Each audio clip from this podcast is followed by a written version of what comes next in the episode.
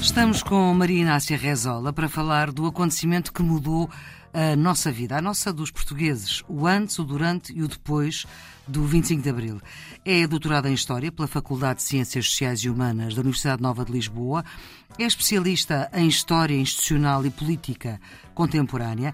É também investigadora do Instituto de História Contemporânea da Universidade Nova de Lisboa e é, agora, atualmente, professora universitária na Escola Superior de Comunicação Social, também em Lisboa tem uma vastíssima obra publicada e é reconhecidamente das melhores peritas nesta parte da nossa história, com vários livros publicados sobre o 25 de Abril, com alguns dos protagonistas, do dia e da época deste dia que é inteiro, que é inicial e que é limpo. Professora Maria Inácia Rezola, agradeço-lhe bastante a sua disponibilidade para este desafio da Antena 1, que abre uma outra janela de conhecimento para quem quer saber mais e também para os alunos do secundário também é útil. No episódio anterior nós falávamos da importância da rádio, da importância que a rádio teve no dia 25 de Abril e há uma pequena história que vale a pena contar, até para aguçar ainda mais o interesse sobre estes temas.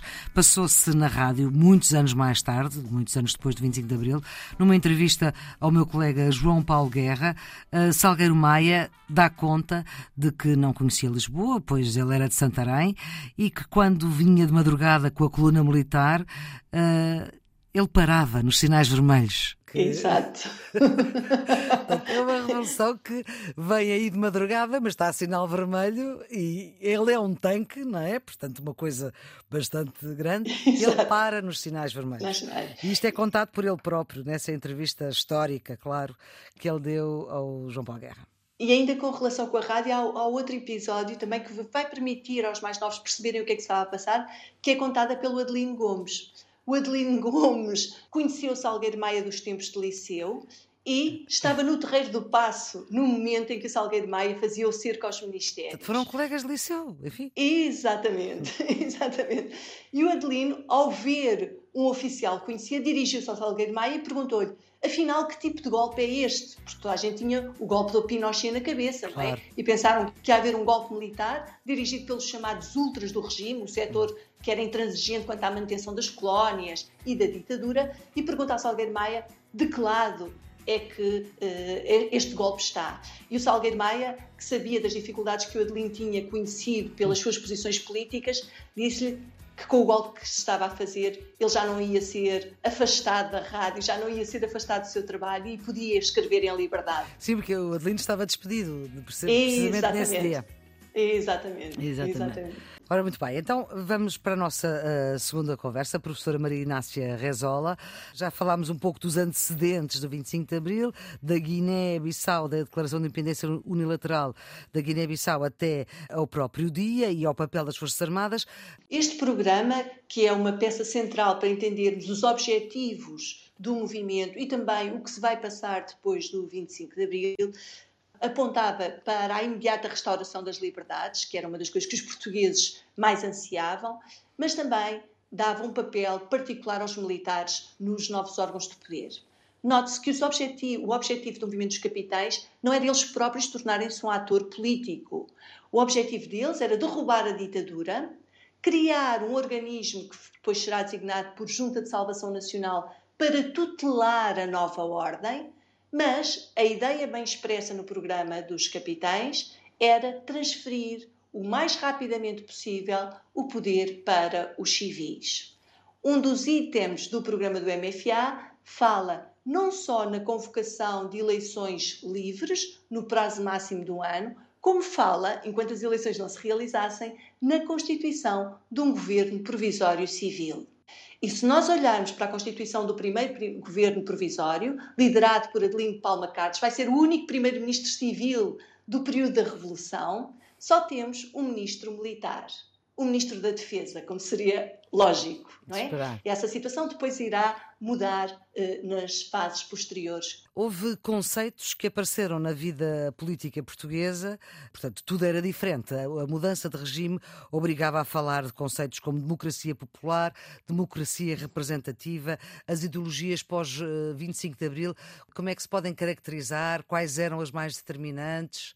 Uma das coisas importantes para entendermos neste momento é o que é que representou a liberdade de constituição de partidos e organizações políticas, não é? Depois de décadas em que as oposições viveram praticamente na clandestinidade, com momentos muito pontuais em que podiam vir à luz do dia, o, os estudantes conhecem bem o, as eleições de Humberto Delgado e, e depois em 58. temos 58, exatamente. Temos as eleições marcelistas de 69, que também levam uma mobilização das oposições, mas era, um, era uma liberdade muito condicionada e a capacidade de intervenção dos partidos políticos era muito reduzida. Depois, e não eram eleições abril, livres, não é? Não eram, exatamente. Os recenseamentos não, eram, não estavam bem feitos e muita gente As mulheres não podiam votar. votar. Exatamente. Tirando se estivesse em curso superior e fosse em cabeça de casal, não é? Isso mesmo. Com o 25 de Abril tudo muda. Eh, o regresso dos exilados políticos, de que são o símbolo Mário Soares e Álvaro Cunhal, imediatamente depois do 25 de Abril, mo mostram o que mudou.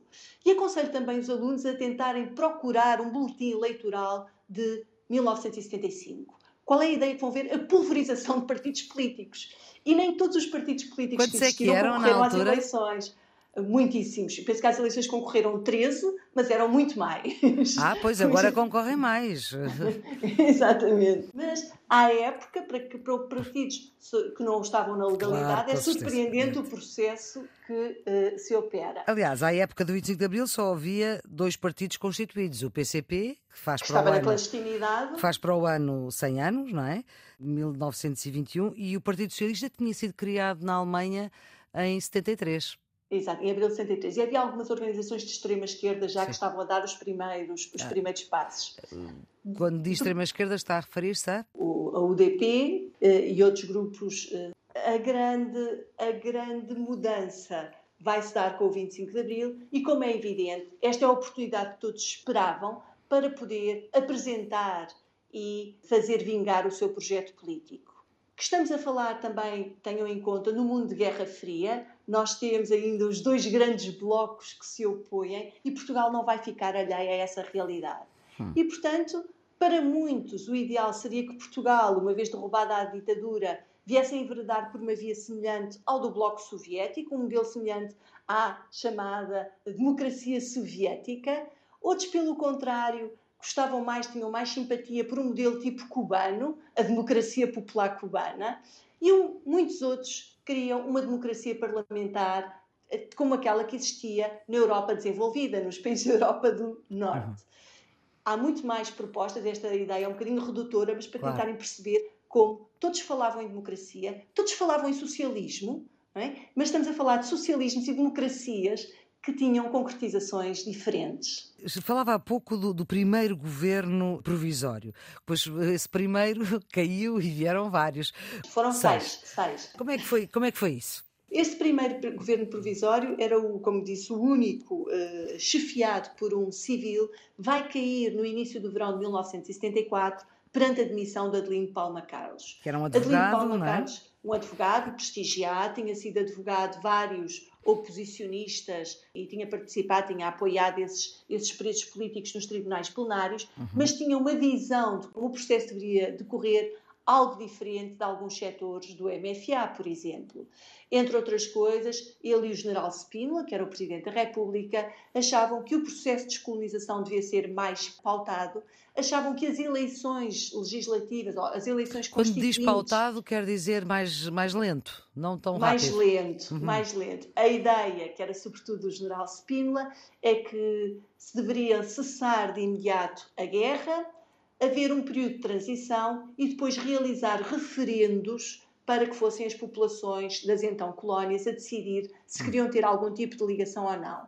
Esta ideia tem logo à partida um grande problema, que é pensar que aqueles que estavam a lutar pela sua independência iriam baixar as armas só porque em Portugal a ditadura caiu, coisa que não aconteceu, como sabemos. É? O uhum. processo foi duro. Com a admissão deste uh, governo, no início do verão de 74, é chamado a chefiar o segundo governo provisório, o general Vasco Gonçalves. O general Vasconcelos foi indicado pelos militares da Comissão Coordenadora do MFA. Spínola aceitou, rejeitando, por exemplo, a proposta de que o primeiro-ministro fosse Ernesto Mel Antunes e rejeitou essa proposta por considerar Ernesto Mel Antunes demasiado marxista ou, hum. pejorativamente, um comunista. Uhum. Vasco Gonçalves. Portanto, acabará... segundo, segundo Spínola, nessa altura, Vasco Gonçalves não era comunista. Não.